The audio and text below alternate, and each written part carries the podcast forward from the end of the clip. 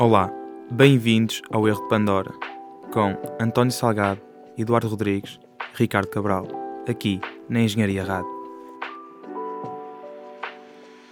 Sejam todos então bem-vindos à segunda parte da conversa com eh, a professora Luísa. Se calhar começamos, eh, na primeira parte abordamos também eh, um bocadinho daquilo que seriam bons, bons hábitos ou boas ações de modo, portanto, a diminuir aquilo que é o nosso envelhecimento. Se calhar começamos por uma delas que é ter uma boa qualidade de sono uh, acho que a minha pergunta está também relacionada com porque é que é verdade que ao termos uma melhor qualidade de sono nós retardamos aquilo que é o envelhecimento? Hum, boa pergunta, não é? Eu dizia sempre, o melhor hábito é não envelhecer. Pronto. um, ao contrário do que se pensa, e não envelhecer por fora não ajuda nada ao cérebro. Ou seja, podemos fazer a, a, alterações cosméticas todas, nós todos fazemos, não é? Quando usamos cremes, só isso, tratarmos nós, obviamente, sou a favor disso, mas não é isso que muda, que muda o cérebro. Em relação ao sono, primeiro, há duas coisas importantes que, que, para as quais o sono contribui ao longo da vida. Uma delas é uh, o reforço das memórias. Não sei se já ouviram isto, mas o sono consolida as memórias. E, portanto, e muitas vezes, quando as pessoas dizem eu resolvo problemas uh, depois de dormir, tem a, ver com, tem a ver com isso, tem a ver com, de facto, nós sabemos agora, e houve vários estudos que mostram que a consolidação da memória, portanto, coisas que se passam durante o dia que nós estamos a aprender, elas são de facto consolidadas após o sono. Portanto, esta é a primeira coisa. O sono é muito importante e daí para a aprendizagem e, e, e o que nós dizemos com as crianças, é? que, que ao, ao, ao digamos, ao, ao, permitirmos que as crianças tenham boa qualidade de sono, estamos, no fundo, a contribuir para a sua educação, não é? E para, para, okay. para a oportunidade que tenham de aprender. Isso é uma delas. A outra, o que nós sabemos também, a, a mais recente, é que o, é durante o sono em que, no fundo, há um, uma alteração da atividade cerebral para os seus mínimos. Uh, o, o que acontece também é que os sistemas de drenagem linfática, ou seja, que são, os, o, no fundo, o sistema de, se quiserem, de purificação, de reciclagem, que retira todo, todos os resíduos de, do metabolismo celular, eh, aumenta durante o sono e é essencial. Portanto, no fundo, é como se tivéssemos, não é, a nossa, os nossos, os senhores do lixo que vão lá durante a noite e que se nós não dormirmos não vão e, portanto, vai-se acumulando, se quiserem, uma isto é, eu às vezes faço assim, é uma analogia só para percebermos.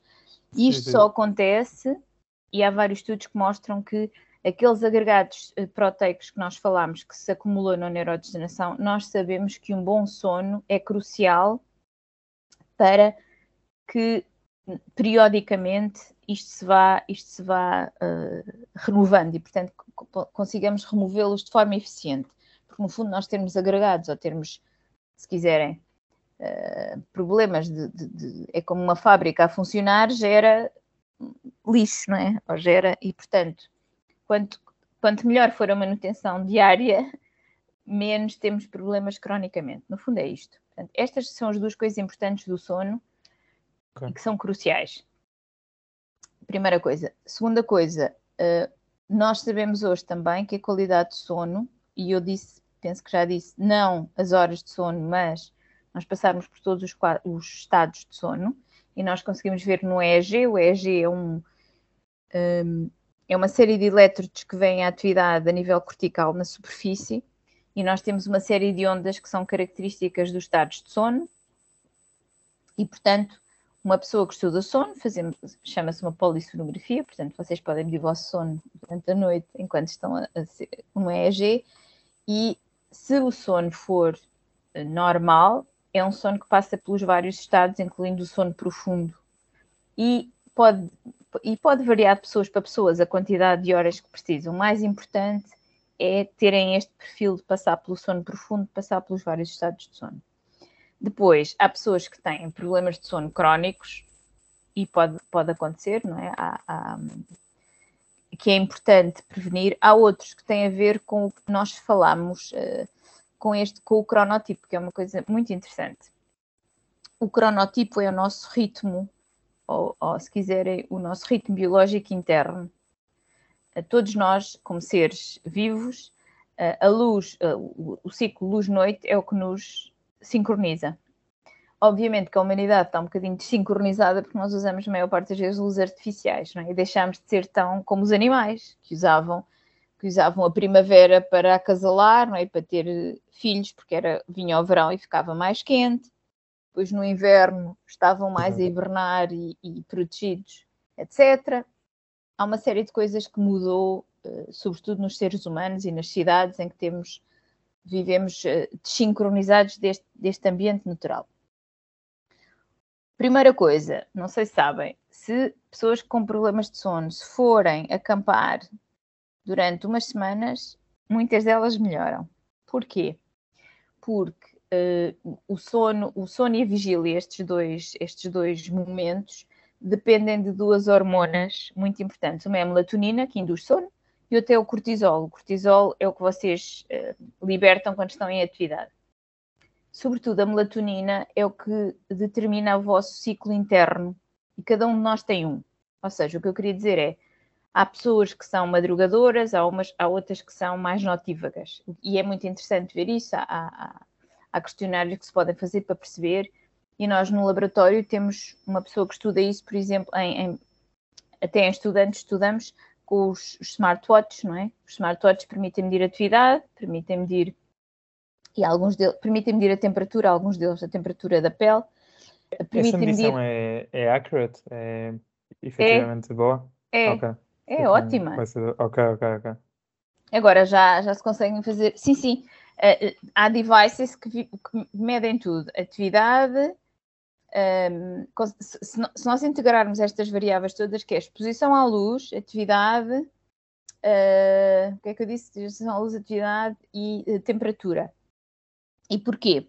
Porque nós antes de dormir, uma das coisas que acontece é diminuir a temperatura corporal. Por isso é que os quartos devem estar mais frios, não sei se sabiam os quartos sim, mais sim. frescos vocês dormem uhum. melhor, ok? E por isso é que quando têm jet lag, não sei se já experienciaram ou experimentaram isso, quando, quando mudam várias, eh, várias, eh, vários fusos horários, à hora que deviam estar a dormir em Portugal, começam a ter muito frio, mais frio. Ok? Porque o vosso corpo ainda está no fuso horário do nosso país, não é? E depois aquilo passa, é. mas é, é porquê? Porque faz parte. Nós antes começa a decrescer a temperatura corporal e é a altura em que eh, começamos a preparar para dormir. A melatonina controla isto tudo, era o que era como eu estava a dizer, e em algumas pessoas há um certo há um certo, ou seja, há uma, um certo desvio na curva da melatonina, mas não, há, não mais do que duas horas entre os notíveis e os madrugadores. A maior parte de nós tem às três da manhã o pico máximo do sono profundo. Estão a ver? Depois há pessoas que é ao meio-dia que acordam bem uh, e há outras que há de ser às sete da manhã. E há, e há uh, os chamados cronotipos, aquilo, eh, aquilo é uma curva de Gauss, portanto é uma curva em que a maior parte de nós está naquele, varia entre duas uhum. horas, mas depois há, há extremos. Há pessoas que são muito tardias e há pessoas que são muito madrugadoras, mas isso são casos raros. Dizendo isto, outros fatores que vocês que podem prevenir, trabalhadores que tenham que trabalhar por turnos, por exemplo é muito complexo para algumas pessoas, sobretudo se o seu turno é muito sincronizado com o seu ritmo biológico interno. É? Uma pessoa que seja muito madrugadora e de repente tenha que fazer turnos noturnos vai ter muito mais dificuldade que uma pessoa que seja mais notívaga, ok? E por vezes o que acontece na sociedade, que também é interessante, é que a maior parte de nós tende para as profissões que acabam por estar em fase com o nosso ritmo, não é? E, portanto, às vezes nem temos grandes problemas, porque acabam por estar em fase e, portanto, estamos bem com isso. Quando não está tão em fase, podemos ter problemas de sono. E aí, eh, era o que eu estava a dizer, alguns hábitos que ajudam. Por exemplo, nós falámos há pouco, mas quem quem é muito notívago e, portanto, tem grande de manhã, estas pessoas, eh, por norma, demoram mais tempo a acordar. O cérebro está um bocadinho dormente, é? nós dizemos está um bocadinho dormente. E não é preguiça é de facto acontece. Imaginem, é como se de repente tivessem que trabalhar às quatro da manhã. Todos nós estamos com o cérebro meio, meio dormente. Portanto, para uma pessoa que é notívaga e, portanto, dorme mais de manhã, isto é muito complexo. E então, uma das, uma das formas que tem de fazer isso é usar luz forte. E só para terem uma ideia, a intensidade de luz na rua, e nós também temos esses, estes devices, estes smartwatches, medem a intensidade de luz. Na rua, uh, num dia de sol, são 100 mil lux a intensidade de luz. Cá dentro são 300. Estão a ver? Portanto, os, os, os nórdicos, por exemplo, o que fazem, usam luz que tem o espectro uh, da luz branca, portanto, do espectro solar, com uma intensidade mais parecida com a luz de fora. E o que é que acontece quando está, por exemplo, os dias de inverno em que nós nunca temos intensidade? Estamos todos mais sonolentos. Estão a ver? Porquê? Porque nunca estimulamos. Ou seja, quanto mais vocês estimularem uh, uh, com luz, melhor dormem. Por isso Porque... é que na praia. Sim, Porque a, dizer... a, melatonina vai descendo, não é? é, é o, o, efeito é não, esse. a melatonina desce, nós, ou seja, a luz suprime a melatonina completamente. Exato. O que acontece é que o cortisol sobe mais e ao suprimirmos bem a melatonina, ela vai subir muito mais. Portanto, nós conseguimos que ela suba muito mais de noite. Por isso é que já repararam quando passam um dia na praia, mesmo sem fazer nada, tem mais sono. Exatamente, Exatamente claro que sim. Que é muito engraçado e as pessoas dizem, não fiz nada, mas parecemos uns bebés, não é? Tomamos banho, vamos para a praia, estamos lá o dia todo, tomamos banho e estamos todos cheios de sono. Porquê? Porque levamos com uma carga de luz que é normal e dormimos melhor. E por isso é que aqueles há estudos muito engraçados em que levaram pessoas com insónias ou com problemas de sono duas semanas para acampar e dormiam todas muito melhor. Muitas delas dormiam muito melhor. Porquê? Porque de repente estão a sincronizar outra vez. Quando nós estamos em luzes que nem são muito, nem, nem, temos, nem temos muito escuro, nem temos muita luz, a amplitude destas, eu aqui estou a mostrar, mas nós estamos num podcast que as pessoas não vão ver, mas é assim, no fundo é como um gráfico, não é? Em que a amplitude fica esbatida. E portanto, quanto mais luz brilhante nós tivermos, mais melatonina vamos ter à noite, okay. mais equilíbrio vamos ter. E depois há outros truques, por exemplo, não fazer exercício físico. Nas pessoas que são mais notívagas, não devem fazer exercício físico também uh, ao fim do dia. Estão a ver, há uma série de, de uma série de, de, de, alterações de hábitos. Eu não sou de, cronobio, de cronobiologia, mas as pessoas que são mesmo de cronobiologia e de sono sabem uma série de coisas consoante o vosso cronotipo. E é muito interessante perceber que, que, às vezes fazemos coisas que são erradas, erradas, que não sabíamos, mas, mas que, não, que não devemos fazer dependendo do nosso cronotipo ou dependendo até da nossa profissão. Por exemplo, se eu tenho que ir para a cama às nove da noite, cedo, porque no outro dia levanto mais cinco, não é boa ideia estar com a luz azul. É? A luz azul é uma luz que estimula imenso os receptores de melanopsina, que são os que suprimem melatonina. Portanto, se nós estamos a suprimir a melatonina, é a mesma coisa que dizer que vamos ter sono muito mais tarde, quando não devíamos ter. Uh, tudo, tudo, isto é muito interessante e é, é, no fundo, baseado em ciência real. Outra coisa, nós que até fazemos no laboratório experiências, é nós temos nós podemos comprar luzes artificiais com esta intensidade e às vezes fazemos isso no inverno. Se vocês puserem meia hora, se tiverem muita dificuldade em acordar ou forem para um país que são muito escuros e os, os, os escandinavos fazem esta terapia, põem meia hora daquela luz que até parece que estão a tomar um pequeno almoço e usam. E isso ajuda-nos a estar já mais ativos no, no período de, de, inverno, quem tem mais dificuldades. Outra questão também, Lisa, não sei se variação também tem impacto, por exemplo, se eu vir o, o pôr do sol, ou seja, a luz ir crescendo, que também pode ter uh, impacto na, no onset da melatonina ou não? É assim, eh, mais do que o onset é ao contrário, normalmente. O, okay. o, o que se vê é, por exemplo, de manhã, uma das coisas que, que, que, por vezes também se faz, há relógios, alarmes, que começam a aumentar a vossa luz. Imaginem, o ideal era a pessoa não ter luz no quarto. Começam a aumentar a luz gradualmente, porque mesmo com os olhos fechados, os receptores de melanopsina vão receber a luz, ok?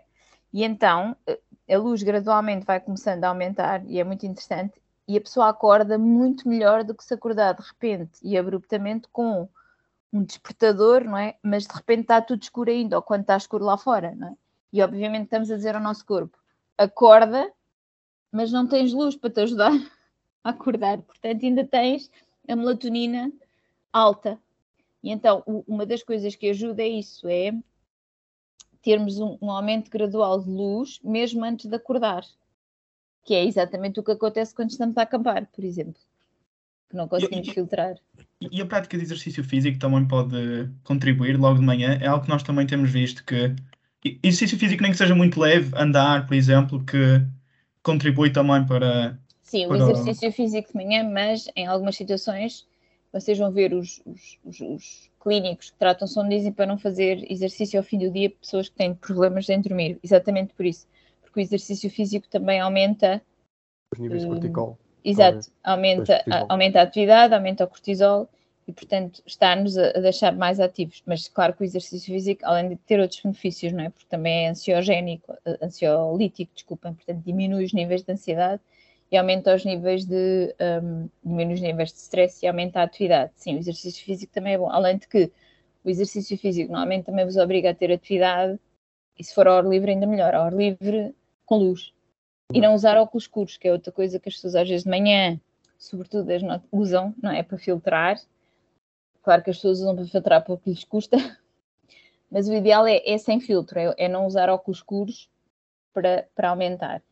Quem tem dificuldades de dormir à noite é o contrário, é fazer isto ao contrário, é não estimular tudo o que faça atividade, não ter luz azul e, e, começar a diminuir a luz acho que era, o António estava a dizer, não é? Essa, o sunset, não é?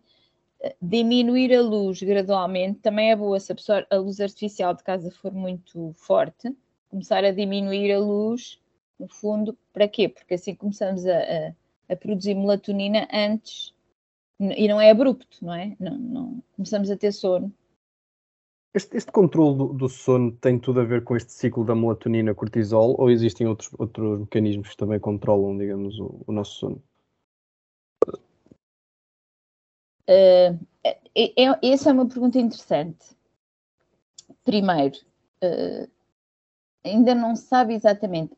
Este, este é um dos grandes, ou seja, o, o regulador do sono uh, ligado à luz é a melatonina cortisol mas nós, por exemplo, nós temos os chamados clock genes, os clock, ou seja, pessoas que estão semanas às escuras continuam a ter o ritmo interno e continuam a ter uh, a dormir e a ter atividade dentro do seu ritmo. Isso foi uma experiência feita, a primeira experiência dessas foi feita nos anos 60 num bunker da Segunda Guerra Mundial, exatamente para perceber se nós tínhamos o ritmo interno independentemente, independente da luz, ou independente de pistas externas, independentemente do som das rádios, dos relógios, no fundo, que no fundo nos podem, nos podem influenciar. E então puseram uma série de estudantes, eu sei, os estudantes são sempre as cobaias, mas quiseram, mas foram voluntário. Havia aqueles bunkers que eram ótimos para isto, portanto, depois da Segunda Guerra Mundial acabar na Alemanha, e eles aproveitaram, uma série de, de, de investigadores aproveitaram os bunkers para isto, porque eles eram completamente. O som não tinham janelas, não é? e o som não entrava. Além disso, eles até conseguiram criar um, uma grelha para não se sentir o campo magnético. Outra das coisas que sabemos que influenciou o som é o campo magnético uh, da Terra. E então, sim, e então conseguiram. E os animais são, são muito influenciados. Portanto, isto dos, dos ritmos foi, foi, foi primeiro descoberto em animais, porque obviamente que os animais, como vos disse, ao ar livre para, para, para todos os rituais de acasalamento, de alimentação, estão muito, estão muito dependentes destes ciclos, né? e nós, nós menos. Mas então puseram, e, e o que é engraçado é que estas, estas pessoas, ao fim deste tempo, em que estavam, e mediam-lhes a temperatura, a, o, o, sono, uma série de monitores que tinham um, com eles, começaram a ver que eles todos tinham o seu ritmo. Ou seja, todos eles tinham um período de ativo, um período a dormir e que era interno, todos nós temos o nosso, que era interno, alguns maior, outros menores, portanto, como diziam, uns mais notívicos, uns mais madrugadores, mas independentemente destas pistas externas, portanto, nós temos um ritmo, e este ritmo nós sabemos hoje, e ganhou o Prémio Nobel em 2017, tem a ver com os, umas células pacemaker, que nós chamamos de pacemaker, que tem uma atividade própria, digamos, uma atividade autónoma, que são células que têm um, um ritmo, um período de 12 horas portanto, e, e, e dão o ritmo, sincronizam todo o organismo no hipotálamo. E, portanto, independentemente da luz, da melatonina, nós temos estes clock genes que fazem isso. O que a melatonina faz é o nosso sensor à luz. Portanto, o que acontece é que a luz sincroniza isto. Estão a ver? Uh, e obviamente, passado um tempo de nós estarmos às escuras, há outro tipo de alterações, nós precisamos do, da luz. Mas, então respondendo à questão, é a melatonina é o maior sincronizador do ritmo interno, mas há um ritmo interno que é independente da melatonina. Mas sim, em termos de sono, a melatonina é o. Outro, outro por exemplo, que eu não sei se sabiam, são os, as refeições. As refeições são uma forma fantástica de vocês sincronizarem o vosso ritmo. E uma das. Sim. E uma das coisas que nós fazemos é quando viajam para um país com 8 horas de diferença, tentem adaptar logo as refeições ao ritmo do país de destino. Tomar o pequeno almoço à hora de lá e não. Porquê? Porque o nosso organismo, e por isso é que as pessoas ficam, às vezes ficamos um bocado nauseados e o nosso estômago às vezes parece estar às três da manhã e às três da manhã não apetece comer, não é? Eh, estamos assim um bocado. Mas quanto mais o, o, o, fígado é um dos potentes sincronizadores, portanto, o metabolismo dos nutrientes, e isto é interessante. E o conteúdo, o conteúdo do almoço também é relevante, não é? Por exemplo, uma alimentação com mais carboidratos, eu tenho uma tendência a sentir-me exato, a sentir mais sonolento. Mas, mas, isso também tem a ver com, com, a quantidade de energia que é necessária para ah, metabolizar, não é? E portanto, quanto mais nós comemos, também maior quantidade de energia. Mas, mas além disso, nós mesmo depois da durante o dia, o cortisol ele baixa no período que nós chamamos pós-prandial, portanto, pós-refeição o cortisol baixa um bocadinho. Portanto, aquela sonolência também é natural, mesmo que não se coma muito, há uma sonolência natural. E depois temos normalmente uns picos antes do jantar e antes do almoço. Temos assim uns picos de, de atividade. Quase toda a gente, como eu dizia, desviado duas horas, consoante, consoante somos mais notívagos ou madrugadores. Mas há uma coisa que eu faço, é engraçado, no laboratório, é andarmos a ver quais eram os ritmos das pessoas. Eu sou eu sou muito madrugadora, portanto, eu, eu, estou, sempre, eu estou muito turbinada às 8 da manhã e às vezes é difícil acompanhar. E imaginem para uma pessoa que seja que não tem este ritmo, é muito, muito aborrecido, e eu percebo. Então tentamos ter reuniões a uma altura em que toda a gente está no seu, no seu desempenho ótimo. Pico. Às vezes não consegui. Estão a ver, portanto, que seja. E, e, que não seja às 8 da manhã, mas também não seja às 9 da noite. Por exemplo, às 9 da noite para mim é péssimo. Eu sou uma pessoa que se me convidarem para ter que pensar às nove da noite, o meu cérebro não funciona. E há pessoas que estão muito, que são ótimas. E, e, e uma das coisas que testámos foi isso, por reuniões, não é? seminários, coisas que temos de fazer. E há pouco eu disse, isto é só para contar uma história, desculpem, que eu gosto imenso de conversar claro. depois, sobre os adolescentes, não é? A história dos adolescentes que são preguiçosos. Isso é uma coisa que nós falamos muito nas escolas, também é engraçada. Os adolescentes são preguiçosos. Os adolescentes, na cronobiologia, são uma fase da vida em que o ritmo fica mais tardio. Se vocês olharem, e há gráficos feitos entre a infância, que é mais, uh, mais madrugador, depois, depois já começa a ser mais tardio. Adolescência, por norma, é mesmo mais tardio. Significa que os adolescentes, de facto, antes das 11, aquilo é muito. 10, 11, é muito complexo e um, mesmo muito complexo. E porquê? E depois à noite nunca têm sono. E nós às vezes dizemos, os pais, não é? Ah, são preguiçosos, depois ficam até às tantas, depois não conseguem acordar. Houve um estudo piloto numa escola alemã em que a partir do décimo até o décimo segundo faziam os exames nunca às oito da manhã, mas estão a ver, punham uma hora mais tarde, ou por exemplo nove e meia, dez. E os miúdos melhoraram todos uns pontos percentuais. Porquê? não faz muito sentido, conhecendo nós o, o, funcionamento do cérebro, obrigar uma pessoa a fazer algo que exija uh, alguma competência intelectual a uma hora em que ela não está no seu pico, não é? Parece um pouco contrassenso, já que sabemos, já que conhecemos da ciência. Mas depois o que é interessante, isto tem a ver com isto tem a ver com, com a nossa ainda a nossa biologia, não é? A adolescência é a zona também da, da maturidade sexual, da procura dos parceiros, e, é por isso que na natureza é mais, eh, digamos que aumenta a interação social, aumenta as pessoas estarem mais tempo acordados durante a noite e depois uh, uh, dormirem, dormirem mais, o que também é interessante em termos biológicos. E, e por isso, enquanto neurocientista, eu acho também é, é, é bom sermos responsáveis. Eles não são de facto preguiçosos. Os adolescentes, quando nós os vemos meio muito sonolentos de manhã, é mesmo complexo. Só alguém o, o, o cérebro não está acordado, não está ainda acordado.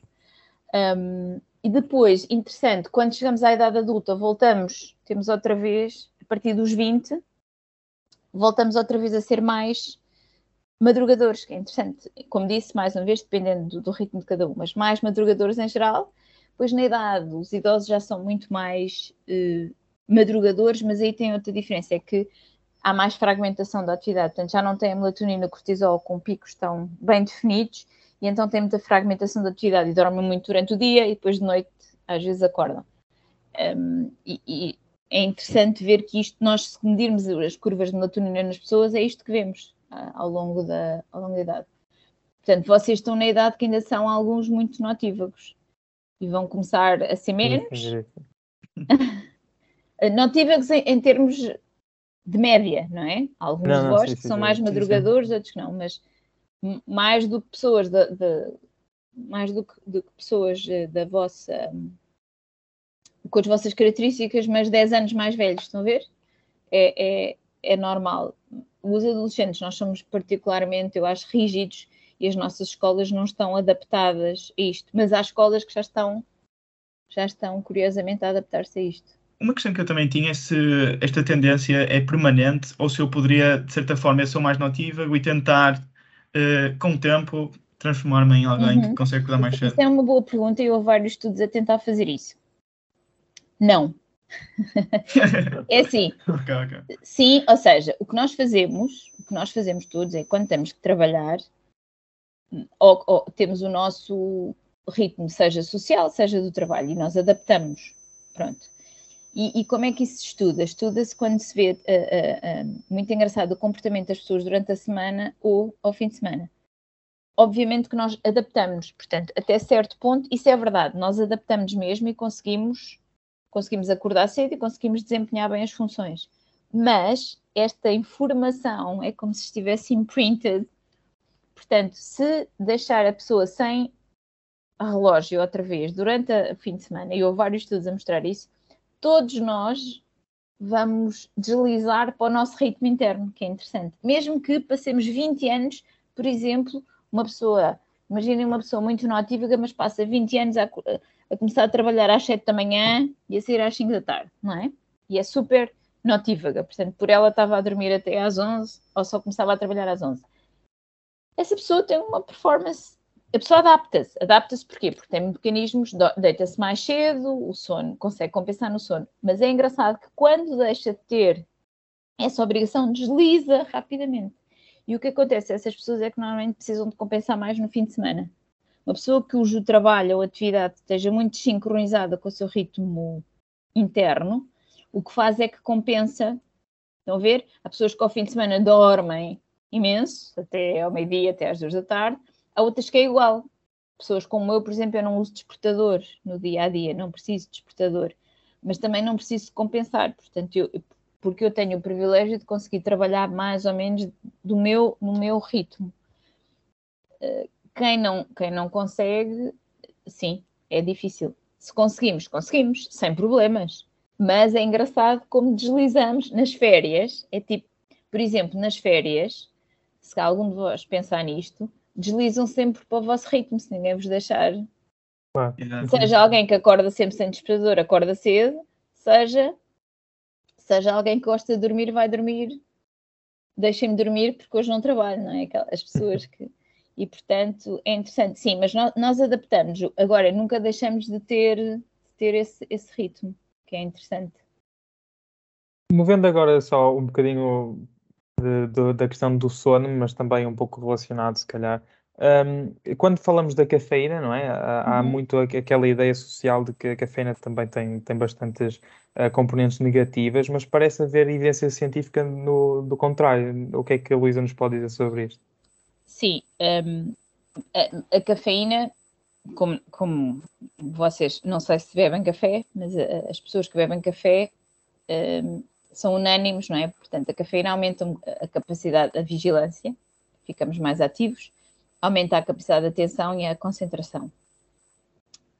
Em geral, a cafeína, o, o que nós sabemos é para pessoas que não tenham problemas de saúde graves, a cafeína tem raramente efeitos, tem, tem muito raro efeitos secundários graves.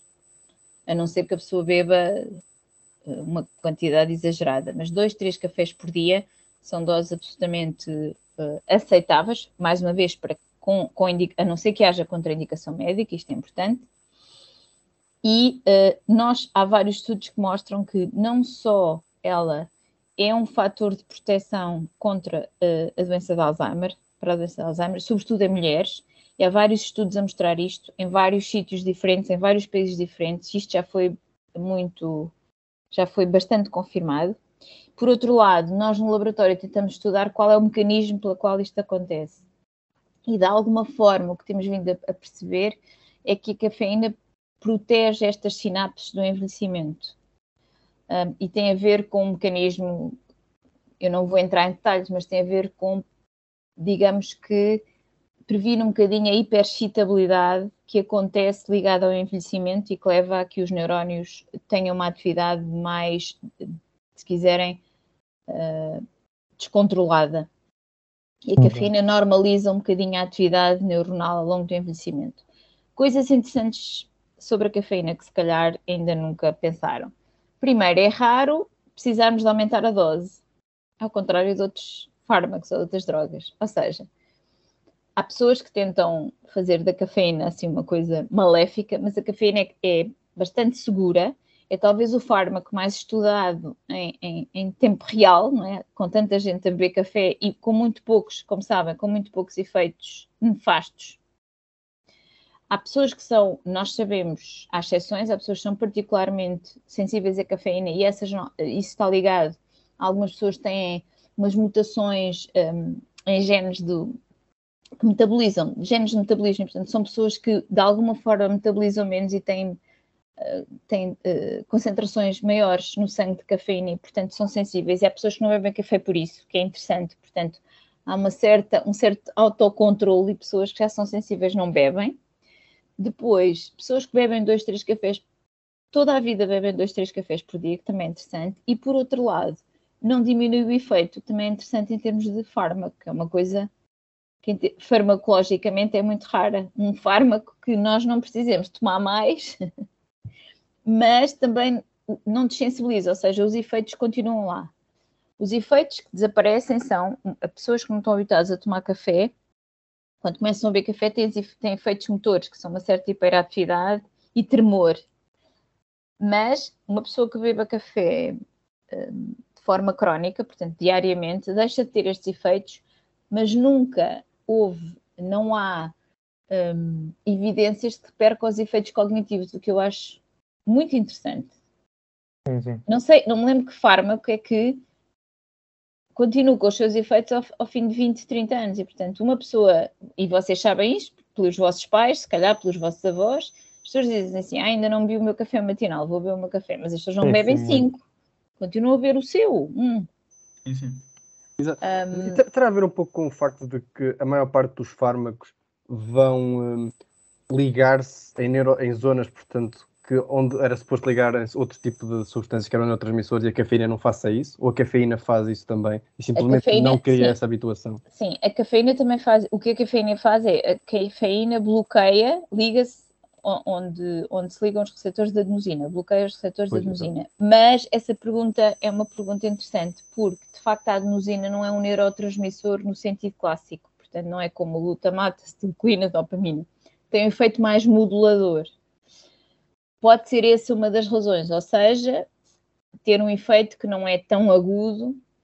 E por outro lado, o que nós sabemos é que a cafeína tem outros efeitos além deste efeito de bloquear estes receptores. Estamos a tentar perceber, hum, no fundo, estamos, quem estuda a cafeína está a tentar perceber se o seu efeito benéfico na cognição é um efeito só porque bloqueia estes receptores ou porque tem outros efeitos celulares, porque, por exemplo, também há evidências que a cafeína uh, protege no cancro, tem um efeito, em geral, antioxidante e anti-inflamatório no cérebro, e um, ainda não percebemos qual é o, exatamente o mecanismo. De, algum, de, de, alguma forma, isto às vezes eu digo que parece a banha da cobra, mas de alguma forma é um fármaco muito barato, em Portugal ainda é mais barato que nos outros países, e pela primeira vez está a acontecer um ensaio clínico para estudar a cafeína na, em doentes de Alzheimer. Um, e, e, e porquê é que eu estou a dizer pela primeira vez? Porque é uma coisa pela, pela qual temos, temos defendido imenso os investigadores que, que veem estes efeitos da cafeína e nós, tem, nós mesmo, o nosso grupo tem estudos publicados em que se mostram os efeitos, quais os mecanismos do efeito benéfico da cafeína, mas como sabem, sendo não é patenteável, é de livre acesso e, portanto, uma farmacêutica não é tão aliciante, eu também acho importante dizer isto às pessoas, não é tão aliciante um, investir num ensaio clínico de um fármaco que depois nós todos temos disponível, não é? Claro, no fundo a investigação está um bocado poldada por aquilo que são os incentivos económicos, não é? Também, também, que por vezes é ótimo, porque Exato. por não, vezes é sim, ótimo, sim, porque nós, por exemplo, também não, é assim, não sendo moralista, nós vimos na, na, na Covid, foi muito importante toda a gente se unir para, para financiar, não foi este esforço claro. conjunto, uhum. conseguimos fazer uma coisa que, como pusemos não, centenas de equipas a trabalhar ao mesmo tempo, de outra forma não seria possível. Sim, mas neste caso temos aqui o efeito contrário, é que estamos a tentar agora, estamos, é um colega francês que está a dinamizar um estudo em que, no fundo, um estudo controlado, ou seja, em vez de ser um estudo epidemiológico, em que um estudo epidemiológico normalmente baseia-se no, nos hábitos das pessoas que já tomam e, e analisamos os dados, neste é chama-se intervenção, portanto, damos às pessoas cafeína numa certa dose e vemos ao fim de algum tempo se tem mesmo efeitos. Às vezes são difíceis porque há poucas pessoas que não tomam cafeína, nem que seja, por exemplo, na Coca-Cola ou noutras bebidas energéticas, em alguns chás que também têm, um, e, e é difícil. Claro, tem sido uma conversa muito, muito interessante, eh, mas estamos a chegar ao final também por questões de, de tempo e para deixar claro. a Luísa descansar um bocadinho. Eu já estou aqui a chatear a imenso. Não, não, claro que não. Isso tem não, sido isto também tem a ver com os ciclos da Luísa, porque realmente não queremos estar aqui a... Eu agora já estou, não, eu agora já estou, ia só começar a dizer disparates a partir de... Não, estou a brincar. não, não. E portanto, neste sentido, faço uma última pergunta, que é como costumamos fechar o nosso podcast, e portanto Luísa, qual o significado da vida? Ui! Estamos sempre da reação dos nossos convidados. É sempre a reação, exatamente. Qual o significado da vida? Eu, eu, gosto mais da perspectiva da biologia do que da perspectiva antropocêntrica, não é? Que, se centra no homem. Como quiser responder, Luísa. Exatamente, exatamente. Livre. Exatamente. E, e portanto diria que eu acho que diria só que a vida, em, em termos eh, muito simples, um, e, e, em termos solares, é, é, é um ciclo, é um ciclo da tentativa da sobrevivência nas melhores condições. Ok. E ficaria por aí. Muito críptica. Mas sim, boa, uma boa resposta. Muito obrigado pela, pela sua participação. Obrigada uh, eu. Obrigado a todos os que estiveram a ouvir o nosso podcast e com, uh, com isto fecho, portanto, o episódio com uh, Luísa Lopes. Obrigado. Obrigada eu. Pronto, agora já estamos é mais. É interessante como a resposta do, do Paulo Gamamota também, que ele é biólogo, também é na mesma na mesma perspectiva. Pois, Acho que toda a gente fala um bocado na perspectiva da área em que trabalha. Exatamente. Nós acabamos de ter sempre essa, essa vertente. Mas, mas, por acaso estava, à espera que, tendo em conta pronto, a, a, questão mais neuronal, estava à espera de uma resposta mais individualística também. Mas. uh, Não, de... eu sou muito pouco. Eu, eu acho muito pouco que o homem seja. O centro. Não, sim, não só o centro, como seja superior em termos de. Eu acho que é só porque nós ainda não conseguimos perceber as outras espécies, como percebemos, e usamos o mesmo paradigma de análise que achamos, que achamos hum. para, para, os outros. Um, cada vez mais, e é interessante porque cada vez mais percebemos, olha, por exemplo, agora se cá percebemos que o vírus, como um vírus consegue sobreviver, sofrer mutações, evoluir, adaptar-se e enganar-nos a todos. Portanto, ao pé disto, temos que ser muito humildes.